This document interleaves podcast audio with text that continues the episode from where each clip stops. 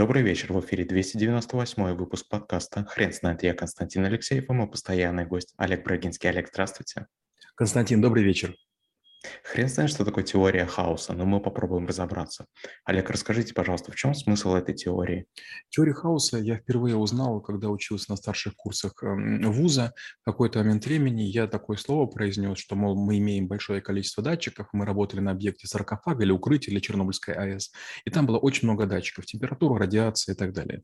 И в какой-то момент времени я сказал своему научному у нас тут просто хаос. Ну, вот, как бы вот много вроде бы данных, но и сложно обработать. И он такой говорит, о, кстати, хаос. И меня значит, заставил изучить теорию хаоса. И вдруг оказалось, ну, примерно там, один из первых постулатов, если что-нибудь кажется хаосом, значит, ты, наверное, не знаешь уравнения этой системы. Например, нам кажется, что рыбы в океане плавают произвольным образом. Но они же не сталкиваются. Птицы тоже на высоких скоростях могут там большими такими стаями летать, но они тоже ведь не сталкиваются. Деревья в лесу растут, вроде бы борются за а, солнечный свет и пространство, но они же в конце концов как бы друг друга не уничтожают. Получается, есть много вещей, которые мы не знаем. Плюс у меня есть коллега Миша Петренко, который учился в институте, занимающемся лесами, полями и там другими всякими историями, и он тоже очень часто, когда мы данные обрабатываем, говорит, а давай попробуем эволюционный алгоритм. По этому алгоритму, допустим, прогнозируется там размножение, там, скажем, там таких-то лягушек в причерноземье. Я говорю, ничего себе, такие алгоритмы есть. Он говорит, да, то есть есть специальные разделы математики, в которых учат очень какие-то узкие, то, тонкие какие-то алгоритмы развития редких систем. Олег, скажите, пожалуйста, правильно я понимаю, что мы достаточно точно можем предсказать математическое моделирование этих данных? А, я бы сказал так, если мы говорим с точки зрения, там, скажем, высоты вертолета, то да. То есть если у нас есть миллион человек, и мы имеем город какой-то крупный, то мы можем достаточно точно рассчитать, где в целом будут люди. Но для каждого конкретного человека, об этом мы говорим и в теории хаоса, и мы говорим об этом э, на целевой модели продаж, предсказание не будет точным. Вдруг оказалось, что именно сегодня вы на работу не пошли. То есть все дни там рабочие ходили, а именно сегодня не пошли. Вы заболели, вы простудились. А, получается, вы вносите новую лепту хаоса а, встроенное уравнение, которое могло бы предсказывать, там, где вы находитесь.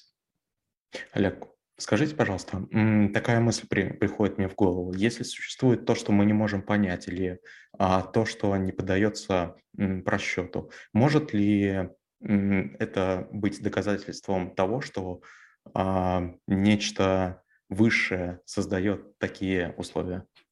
Я приду простой пример. А, люди долго думали, как находить алмазы, как находить золото, а как находить платину. И это было, было сложно. То есть как-то очень неточные, неясные, непонятные признаки. Поэтому было много лжеискателей, много всяких приборов, приспособлений. Но вдруг там, проходит какое-то время, и ученые говорят, подождите, а может быть и правда нет законов, которые описывают появление золота в земной коре. А вдруг золото – это инопланетный материал, который к нам приходит а, с метеоритов или астероидов. И точно начинают сканировать астероиды и метеориты, и оказывается, что там много есть золота и платины. Получается, что действительно мы не знаем, где какой камень упадет. То есть какая гарантия, что там эм, какое-то тело небесное упало и нам принесло какой-то металл. И наоборот, если мы говорим про глину, если мы говорим про песок, мы всегда можем куда где-то находиться, потому что, видимо, а, это как бы естественно и обычно. Такой пример приведу. Предположим, мы с вами дети Советского Союза, и у нас с вами всегда был доступ к халве и ситро. Да? Но иногда наши сверстники из Чехии, Венгрии или Германии привозили какие-то конфетки или жвачки. Так вот, вероятность того, что у вас какой-то день будет жвачка, она ничтожна, но она есть. Олег, расскажите, пожалуйста, насколько человечество продвинулось в сторону изучения хаоса? Не очень продвинулась. Есть много ученых, которые этим занимаются, и есть много сфер, которые вызывают интерес. Но первое, безусловно, это акции. Вопрос, как угадать, какие акции в какой момент взлетят. Есть такая теория, опять же, мы ее не учим, но она считается такой неправильной, но а, якобы рынок знает все. То есть, получается, если бы мы знали э, все, что знают люди на рынке, мы могли бы учитывать стоимость акций. То же самое также, также ошибался Лейбниц. Он говорил, что если мы не можем просчитать что-нибудь, нам не хватает данных. Но мы до, сего, до сегодняшнего не можем просчитать а, небесные тела, вращающиеся вот возле нас. Почему? Потому что а, Солнце наше летит по некоторой орбите, наша Вселенная летит по некоторой орбите, наша галактика мчится по космосу.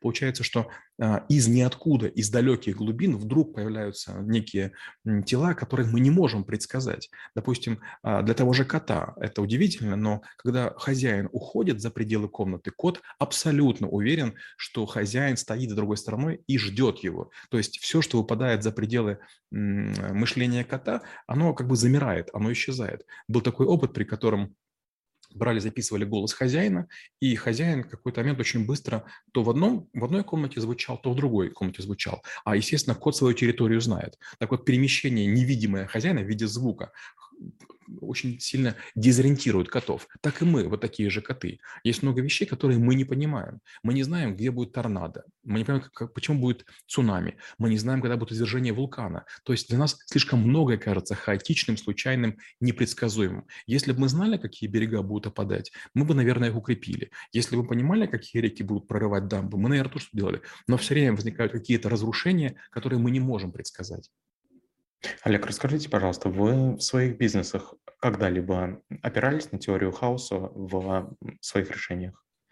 А, нет, в своих бизнесах никогда я не использовал теорию хаоса. Дело в том, что я не сильно ее раскусил. То есть есть несколько тем, среди них теория хаоса, среди них э, квантовая физика. Это вещи, которые находятся на грани моего понимания. Это означает, что я могу воспроизвести уравнение, я могу попробовать его доказать, но если какое-то длительное время пройдет, 2-3 года, мне потребуется подсмотреть, то есть если я увижу его на 5 секунд, я смогу доказать. Но, допустим, теорему Пифагора любой из нас может через там, годы пронести. А это, знаете, вот на грани. То есть это сложно, это непонятно, это очень тяжело.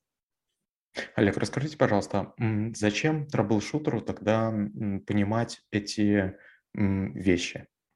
Troubleshooter должен быть готов к тому, что не все из того, что он знает или умеет, э, подвластно математике. Хотелось бы уметь все предсказывать, но не всегда получается.